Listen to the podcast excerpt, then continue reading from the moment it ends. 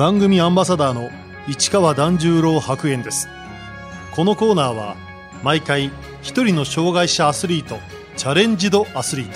および障害者アスリートを支える方にスポットを当てスポーツに対する取り組み苦労喜びなどを伺います。車椅子ラグビー元日本代表で現在はパラサイクリングをやっています菅野和彦です。菅野和彦選手1981年千葉県袖ヶ浦市生まれの41歳。2004年22歳の時にサーフィン中の事故で頸椎を損傷車椅子生活に。2006年から車椅子ラグビーを始め1年後日本代表に選出。パラリンピックにはロンドン、リオの2大会連続で出場しリオでは日本初の銅メダルに貢献しました。その後パラサイクリングに競技を転向。パリパラリンピック出場を目指す一方実業家としても活躍中です。菅野選手はサーフィン中波に巻き込まれ首の骨を骨折しました。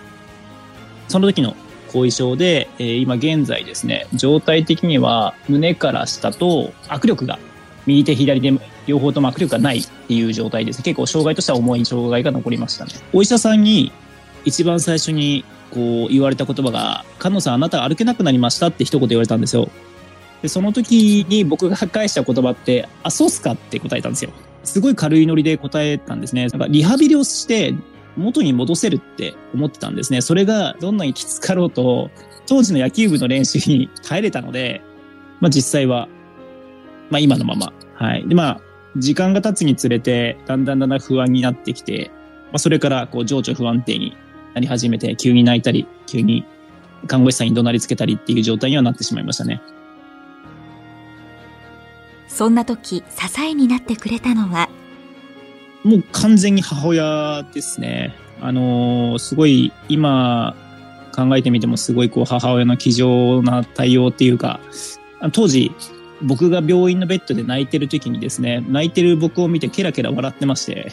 それを見て正直こう、なんで俺の気持ち分かってくんないんだよと思って、何泣いてんのよって笑いながら言うんですね。でも夜、ちょっと夜中に目を覚ましてしまった時があって、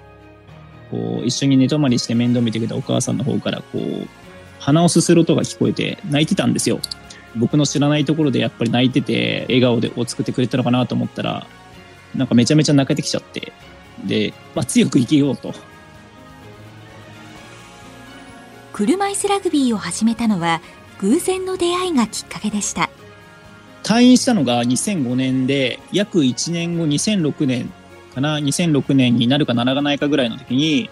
あの車屋さんに用事があって行った時にですねあの背中を後ろからポンポンと叩かれて振り返ったら車椅子に乗った男の人でしてでその人にあの、車椅子ラグビーって知ってますかっていきなり声かけられたんですよね。話を聞いたら、隣の町のすごい近い車で10分ぐらいのところで、あれどこ中ですかみたいな話でこう仲良くなって、で、その人に誘われて一緒に行くようになったのがラグビー始めたきっかけですね。車椅子ラグビーを初めて見た時に菅野選手が感じたことは？なんでこんな危ないことやってるんだろうって思ったし、体験乗せてもらった時に大の大人がこう僕に向かってすごい向きになって突っ込んでくるのを見て、なんだこの人たちと思ったんですけど、でも、やっぱりプレーをしていくうちに、すごい大の大人が、ね、ぶつかり合って前にボールを運んでいく姿を見て、あの、すごいかっこいいなって思ったんですね。競技を始めてわずか1年で日本代表入りした菅野選手。しかし、主力として定着できない日々が続きました。ちょっと僕が若かったっていうのもあって正直僕自身があのパラリンピックちょろいと思っちゃったんですよね。あまりにうまくいきすぎててこれだったらすぐいけるなって、まあ、実際そこからは完全に伸び、ま、悩みましたね。全くうまくならなかったですし若い選手だとか自分よりキャリアの低い選手にその後どんどん抜かれていったっていう現状はありましたね。代表から外れるという挫折も味わいました自分が後輩とかに抜かれていくことをダサいなって自分がなんかすごい抜かれていくのがかっこ悪いなダサいなって思ったのが一番最初の僕の第一感情だったんですねやっぱりアスリートとしてこう、向かい合えてなかった、自分と向かい合えてなかったっていうことをすごく反省したんですね。そこからは自分がアスリートになる、どうしてもロンドンパラリンピック出たいんだっていう気持ちに切り替わったっていうのは、こう挫折をしたことで変化のあったことですね。ちょうどその頃、菅野選手はスポーツ心理学の専門家と出会います。2010年に日本大学の橋口康和先生との出会いは僕の人生を大きく変えてくれたものになりましたね。お話しさせていただく機会があった時に、えっと、あなたの夢は何ですかと言われた時に、ロンドンパラリンピックに出ることですと伝えたらですね、その夢叶いますかって言われて、ちょっと僕が言葉に詰まったんですね。で、先生がその夢を目標に変えた時に、自分がその目標を達成するために何ができるか、何をしなくてはならないかっていうのを考えるようになる。菅野さん、あなたの夢を目標に変えることできますかって言われた時に、僕何にも考えてなかったんですね。ただ行きたい行きたいって言ってるだけで、で、そこからしっかり逆算していきましょうと。目標をしっかり決めて、一日一日必ずやることを決めていけば勝手に目標に近づきますよって話をされた時に、しっかりそれをやっていこうと。やってみようと。2012年、菅野選手はロンドンパラリンピックに出場。初めて大舞台を経験しました。開会式に参加した時にやっぱり、これが僕が今までテレビで見た景色なんだと思って、さすがに開会式ではもうテンションがちょっとやばかったですね。ちょっとすごく上がって、だいぶ興奮したし、まあ、その時に辛かったことだとか、支えてくれた人たちの顔が思い浮かんだので、本当にそういう意味でとてもいい経験をさせてもらったなと思いますね。日本は3位決定戦で敗れ4位。メダルに手が届きませんでした。帰ってきて、成田空港で荷物持って、もうすぐね、家族とか友達がロビーで待ってくれたので、外に出ようとしたら、関係者の人に止められまして、メダル取った人が先ですって言われたんですね。メダル取った人たちが先に出てったらは、すごい歓声が聞こえまして、おめでとうお疲れ様、ニコニコしながら取材に応じてて、で僕らはその脇をですね、小さく体を、ね、縮めながらっていうんですかね、横をすり抜けていくんですね。世界で4位なのに、すごい悔しかったですね。次こそ絶対メダル取って、今度はこっち側に行きたいなって思いましたね。ロンドンパラリンピックでは4位に終わり、今度こそメダルをと臨んだ2016年のリオパラリンピック。しかし、準決勝で日本はオーストラリアに敗れます。正直、もう最悪だったんですよね。絶対オーストラリアに勝って、アメリカと試合やろうっていう、もうオーストラリアは勝てるような雰囲気があったんですね、チーム全体に。実際、蓋を開けてみたら7点差で負けたんですね。結構7点差って車椅子ラグビーにおいてかなりの大差なんですけども、何よりいつも試合が終わった後、選手12人で集まって必ず選手だけでミーティングをやるんですけども、エースだった選手が、こうもう終わったって言ったんですね。あの彼は自分の力で勝たせてあげれなかったっていうことで出た言葉なのかなと思ってたんですけども、僕はその言葉を聞いた時に、終わってないって、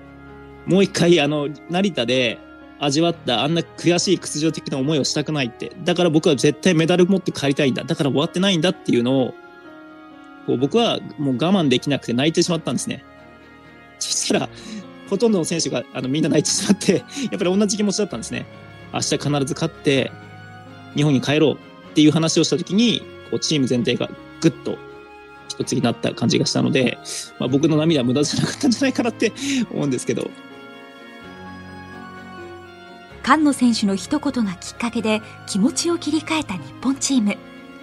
カナダとの3位決定戦は日本が2点リードのまま最終ピリオドへ。その時ベンチにいた菅野選手は、いやもう早く時計見て終わってくれ終わってくれ時間を過ぎてくれっていう気持ちでしかなかったですね当時の VTR を見ても4ピリオドのブザーが鳴った瞬間に一番最初にコートに走り始めたの僕でしたね、ベンチから。なんか本当に最高でしたね。あの、本当に伝えることがなかなかこう難しくて、言葉じゃどうしても言い表せないんですけど、ただ生きててよかったって思ってましたね。表彰式で菅野選手はふと気づいたことがありました。メダルをかけてもらって初めてメダルの重さでちょっと我を取り戻しまして、右斜め前が優勝したオーストラリアチームですごいこう喜んでて、オーストラリアの選手たちは声高らかに自分たちの国の国歌を歌って、それ見てすごいかっこいいなって、羨ましいなって思った時に、東京で金メダル取りたいって思ったのが、その時の僕の気持ちでしたね、心情でしたね。リオパラリンピックが終わった後、菅野選手は勤務先の千葉市役所を辞めて渡米。2年間、アメリカの車椅子ラグビーチームでプレーしました。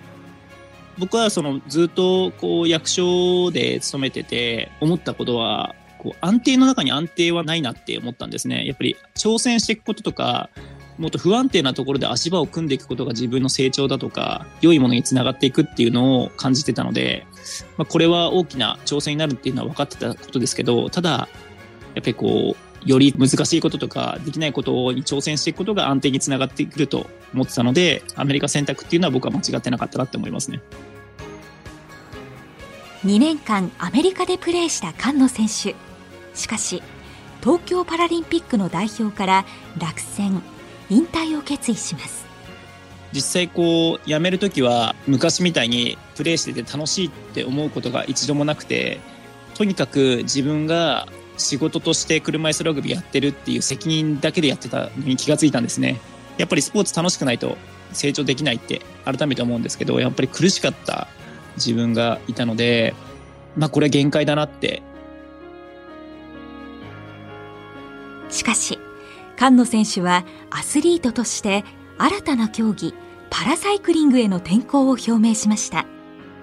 もともと、えっと、2020年の東京で車椅子ラグビーはやめようって決めてたんですね。で、理由としては、アメリカに行ってる時に、特にこう2018年シーズンに、あの、フロリダでプレーしてる時に、海沿いのサイクリングロードみたいのを走ってトレーニングをする機会があって、そこを走ってる時に、横で天然のイルカが飛んでるのを見たんですよ。すごい感動して、あの、お、すごいイルカだと思って、すごいと思った時に、外の景色を僕何も知らなかったんですよね。こんなたくさん感動とか知らないことってたくさんあるんだなって思った時に一つの競技だけやってるのが怖くなっちゃったんですね。足が動かない菅野選手は手でペダルを漕ぐハンドサイクルに挑戦。車椅子ラグビーで車椅子を漕いできた経験が活かせるかと思いきや実際に始めてみると意外なことに気づきます。実は車椅子ラグビーからパラサイクリングに行った時に今までのスポーツ経験ってほとんど使えなかったんですよね。車椅子ラグビーってウエイトがある程度あった方が、ね、吹っ飛ばされたりとかしないためにも必要なんですけど今度自転車競技って体重がいらないんですね。でそういう意味で言うと全く今までのものと違うことをやり始めたんですね。車椅子ラグビーの場合は押すような感じになるんですね。で自転車の場合は引っ張る前に回して背中で引っ張りながら漕ぐのでちょっと似てるようで、実は逆だったっていう、僕も一緒かなと思ったんですけど、逆だったんですね。アスリート活動と並行して、障害者向けの住宅に関するアドバイザーなど、実業家としても活動している菅野選手。障害者がもっと社会参加できる共生社会は、どうしたら実現すると考えているんでしょうか？僕が一つ思うのはその学校講演とかすごいたくさん行かせてもらう中でも言うんですけども障害者で本当に助けがないと生活できない人もいるし健常者でも助けがないと生きていけない人がいる中で僕自身は困ってる人がいたら助けるのは普通だけど自分がやれることは自分でやりましょうねっていう考え方なのでそういった部分では、まあ、バリアフリーとかダイバーシティインクルージョンとか共生社会っていう中で一番必要なことってお互いのことを理解し合うことが一番大事なんじゃないかなって思ってることですね。パラスポーツの一番いいところって障害があるからとかないとかとそういうことじゃなくて障害者になってもどうやってやったらできるのかとかどうやってやったら楽しめるかっていうのを体現している人たちの集まりだと僕は思うんですね。すごくポジティブだと思うし何か生活していく上でのヒントになるんじゃないかなって僕は思ってますね。